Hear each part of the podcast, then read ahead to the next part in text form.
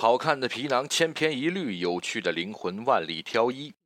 各位周末好，我是你们的佳木老师，这里是每周语文课。本周是今年的第三十二周了。本周的单字是一个“偷”字。对了，就是小偷的“偷”。上周末，导演释之玉和新片《小偷家族》上映。讨论热烈，在各式各样的分享中，汉字“偷”被充分解读，奇异摇曳，意韵丰瞻。批评家梅雪峰认为，一个“偷”字道破混沌的现实。在这个偷来的以替代性血缘为框架的家庭故事里，视之欲和被现实里面那种虚假与真实、温情与残酷互相纠缠在一起的复杂性迷住了。影片偷空善恶的概念的刻板区隔，让这个临时家庭的成年人违背了大众意义上的道德，但却给了几个孩子和他们自己更有温度的家庭生活。但这又不是那种一厢情愿的对于底层的美化。那看起来贫困却温馨的家庭生活背后，其实也有不清不楚的对利益的追逐和仇恨。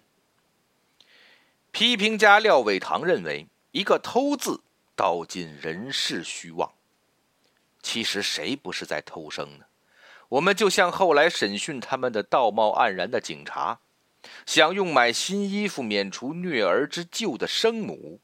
甚至对亚季的失踪佯装不知的他的父母，都不愿意面对这个小偷家族的合情合理不合法，都不承认他们的状态是所有人人生的极端隐喻，而声称自己才是正常的人生。批评家艾辰认为，一个“偷”字道穿世间凉薄，这是一部看着温情，实则让人绝望的电影。六个人，包含人生各个阶段。小女孩也许就是他们的过去，老奶奶也许就是他们的未来。你说这个世界会好吗？这些人从生到死无人知晓，背弃苟活，步履不停。临时的家人组成羁绊，相互取暖；真正的至亲者却生活在谎言之中，不闻不问。就是这样一个陌路虽有爱，亲者皆祸害的循环。让你心寒至极。汉字“偷”为形声字，《说文女部》的解释说：“偷”的本字为“偷”，一个女字旁，一个玉，本意为巧夹，也就是狡猾滑头的意思。引申义有苟且、怠惰、轻薄、不庄重、抽空、瞒着人暗中进行等等。一个“偷”字，原来还有这么多的含义。下面进入本周的热词和金句。热词第一个，SKR，你肯定知道了，因为语出流量王吴亦凡嘛。SKR，近时的网络热词，比起去年的 Freestyle，今年的 SKR 的火热，除了新鲜，字典查不到，还有一个重要的原因。很多网友觉得吴老师的 SKR 用法不对，吊诡的是，大家还不理解 SKR 含义的时候，SKR 一词已经被广泛流传了。空隙处，洋葱日报捷足先登，给出解构式的调侃。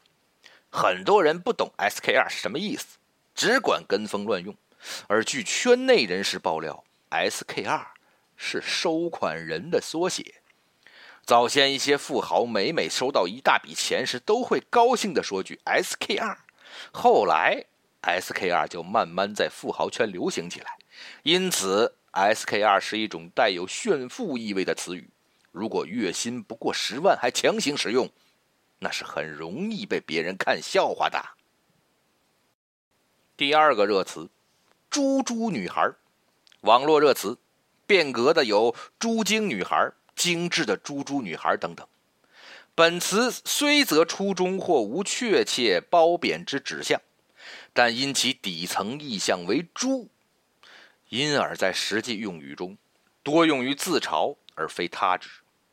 原词原本自带宅、好吃、乐观、呆萌、大大咧咧等基础意象，但是广泛化之后，上述元素配比失控，最终貌似仅仅剩下了一项，什么呢？贪吃。第三个热词，删除师，来自作者风眼目迪本周报道，讨论数字引产的处理。作者介绍说，最近在日本朝日电视台播出的深夜剧《人生删除事务所》里，就虚构了这样一间事务所，委托人可以和两位删除师签订合同，如果他们自己的电子设备在约定时间内没有活动。就会发送信息到事务所，委托两人在其死后远程删除其指定的文件。世风流变间，剧作家恒久稳定的状态不过尾随而已。可这个删除师的想象堪称奇异，此职业岗位想想都觉得特别需要，特别刚需。下面进入本周的金句，第一个金句是不是朋友？帮忙砍一刀。我想你肯定看到过类似的句子。这个句子来自品玩网本周推荐，语出拼多多营销口号。拼多多最近被大家开发出很多新功能，聪明找不同、行进字辨认、段子快乐园，还有友谊验真器。前三项功能已经被官方回应，随时有下架的风险。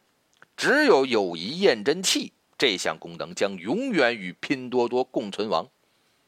是不是朋友？帮忙砍一刀。这种典型的拼多多式社交，让人不用花费时间、精力和金钱，只需要点一点就能帮朋友的忙。拼多多社交正邪难辨，可他对人性的考量堪称到位。虽说大家都是社会人、现代人，可在封闭朋友圈儿。乡里乡亲你来我往，大家瞬间返归农耕社会，咋都抹不开面了？那就看刀吧。第二个金句，来，我送你一个珍贵的礼物。语出作者龅牙照本周文章。本周一，朋友圈流传着一张很好玩的图片。据说，是现阶段一位非常知名的教授在九年前给人赠书的时候写的赠言。原文是：“惠赠某某先生。”署名呢有点潦草，看不清楚，依稀能认出什么胡什么同。惠赠是一个很书面、很礼貌的词儿，是一个敬语。可它的使用场景应该是这样的：接受礼物的人对赠送者说：“谢谢您的惠赠。”意思是感谢您送我这么一个珍贵的礼物。假如这个词儿被赠送者先用了，那就是不敬语了，甚至疑似羞辱对方。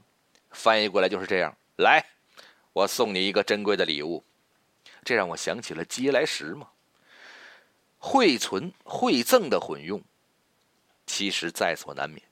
可这一回，大伙万众一心，善笑不止，意欲无度。其实啊，另有因由。最后一个金句，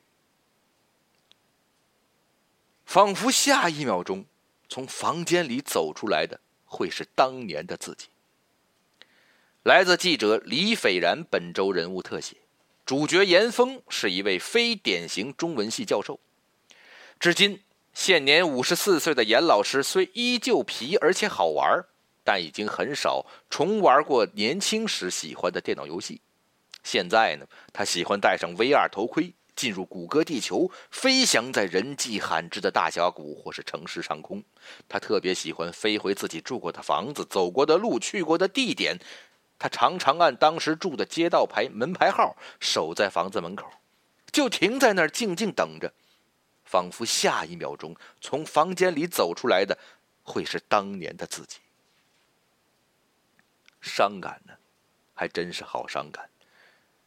可跟我等二维老朽人群相比，严老师好歹还有个既虚且实的游戏瞬间，还是好很多呀。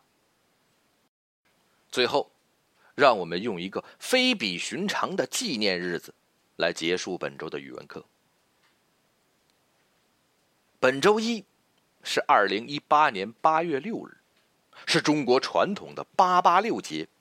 八八六的谐音就是拜拜了，是适合恋人分手、基友分手的好日子。